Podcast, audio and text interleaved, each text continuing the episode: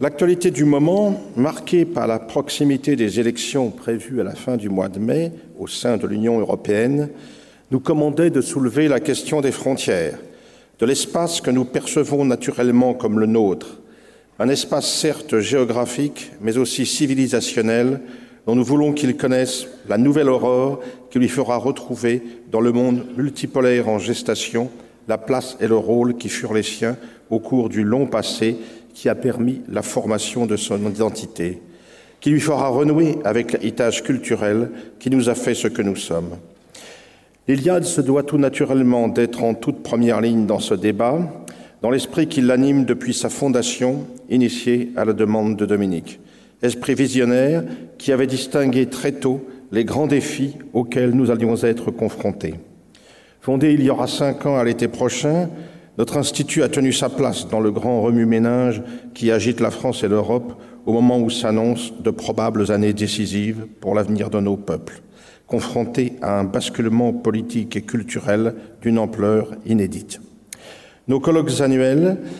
nos publications et l'effort de formation destiné aux nouvelles générations appelées à assurer la relève ont contribué, avec d'autres initiatives voisines, à une évolution prometteuse du rapport des forces face aux dictats des oligarchies aujourd'hui dominantes, face aux injonctions des tenants du droit de l'homisme universel, négateurs de nos histoires et de nos identités. Dans le combat ainsi engagé, il était naturel que la question des frontières vint en tout premier plan.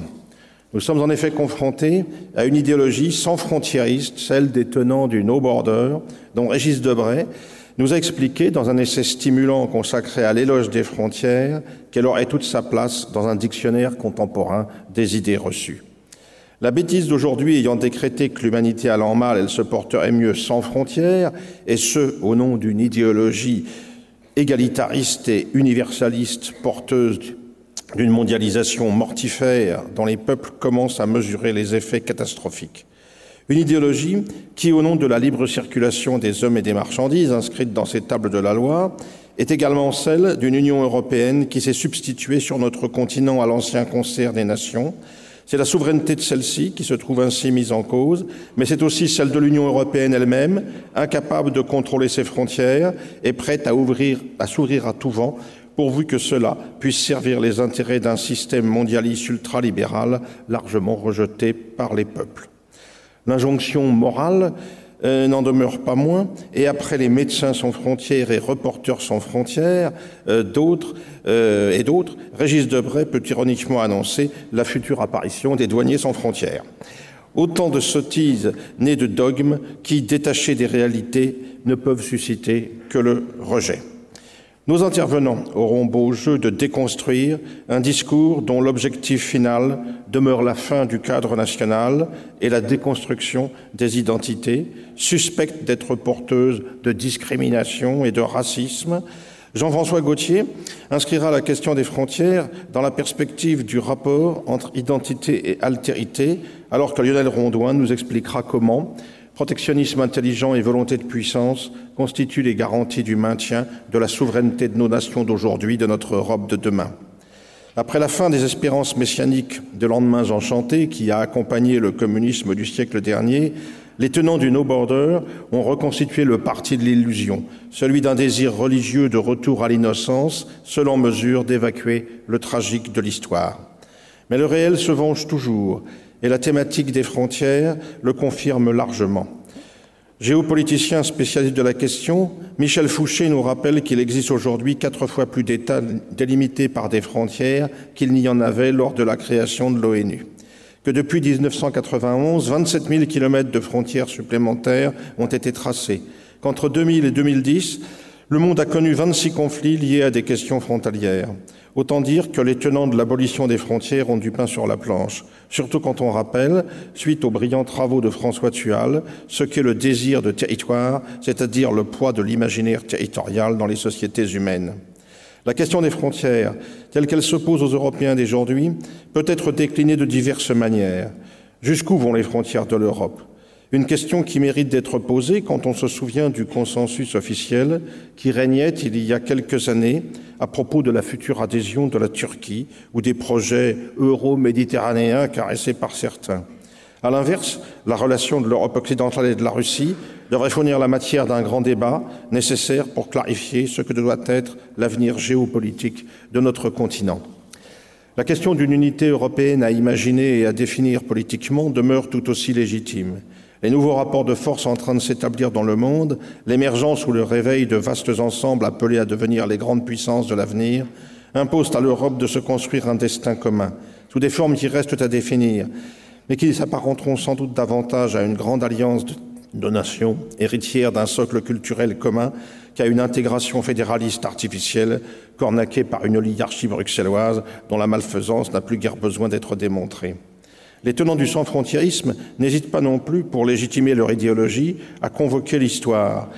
Et l'on a pu voir il y a quelques années la superbe exposition Rome et les barbares, organisée à Venise au Palazzo Grassi, véhiculer l'idée selon laquelle les migrations de peuples, nouvelle dénomination des invasions barbares, qui avaient mis fin à l'Empire romain, avaient été au final des plus bénéfiques dans la mesure où elles avaient concouru à l'émergence du nouveau monde médiéval. Une lecture qui n'est pas innocente, qui justifie clairement l'intérêt que pouvait revêtir aujourd'hui la déferlante migratoire, perçue comme porteuse d'un monde nouveau, fondé sur les bonheurs du vivre ensemble et de la diversité, là où d'autres esprits s'inquiètent en revanche, à juste raison, du grand remplacement en cours. Vincenzo Sofo reviendra sur cette question en évoquant les rapports qui ont été ceux de Rome et des barbares à la fin de l'Antiquité.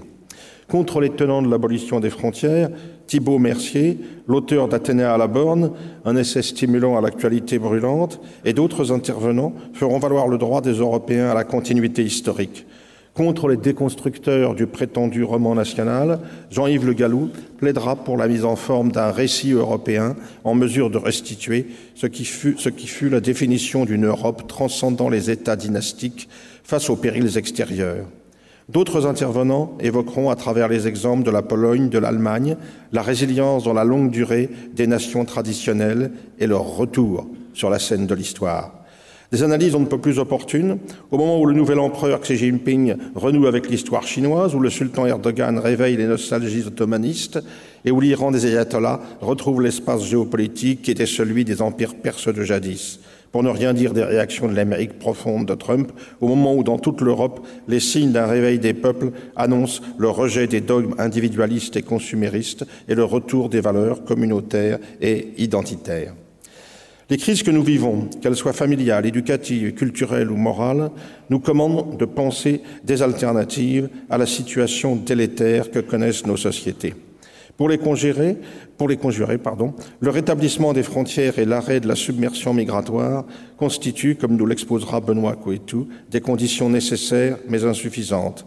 Comme le fait brillamment Alain de Benoît, il convient de remettre en cause le système libéral devenu fou, de livrer bataille pour le maintien de notre mémoire, car protéger les frontières géographiques n'aura guère de sens si cela n'est pas accompagné d'une patiente reconquête des esprits et des âmes, d'une réinscription des nôtres dans la longue durée historique, d'une affirmation identitaire clairement assumée. Il est clair, en tout état de cause, que l'avenir ne pourra être commandé par les seules décisions, par les seules décisions politiques mais aussi importante soit-elle. C'est d'abord une véritable révolution culturelle qu'il convient de mettre en œuvre et de promouvoir, celle du savoir et de la lucidité nécessaires pour retrouver ce que nous sommes, mais tout autant celle du courage de l'engagement. Car, comme nous l'expliquait il y a un siècle Ernst Junger, alors plongé dans le grand suicide européen, le courage et le vent qui nous portent vers les rivages les plus lointains, c'est la clé de tous les trésors, le marteau qui forge les vastes empires, le bouclier sans lequel une civilisation ne saurait durer. Je vous remercie de votre attention.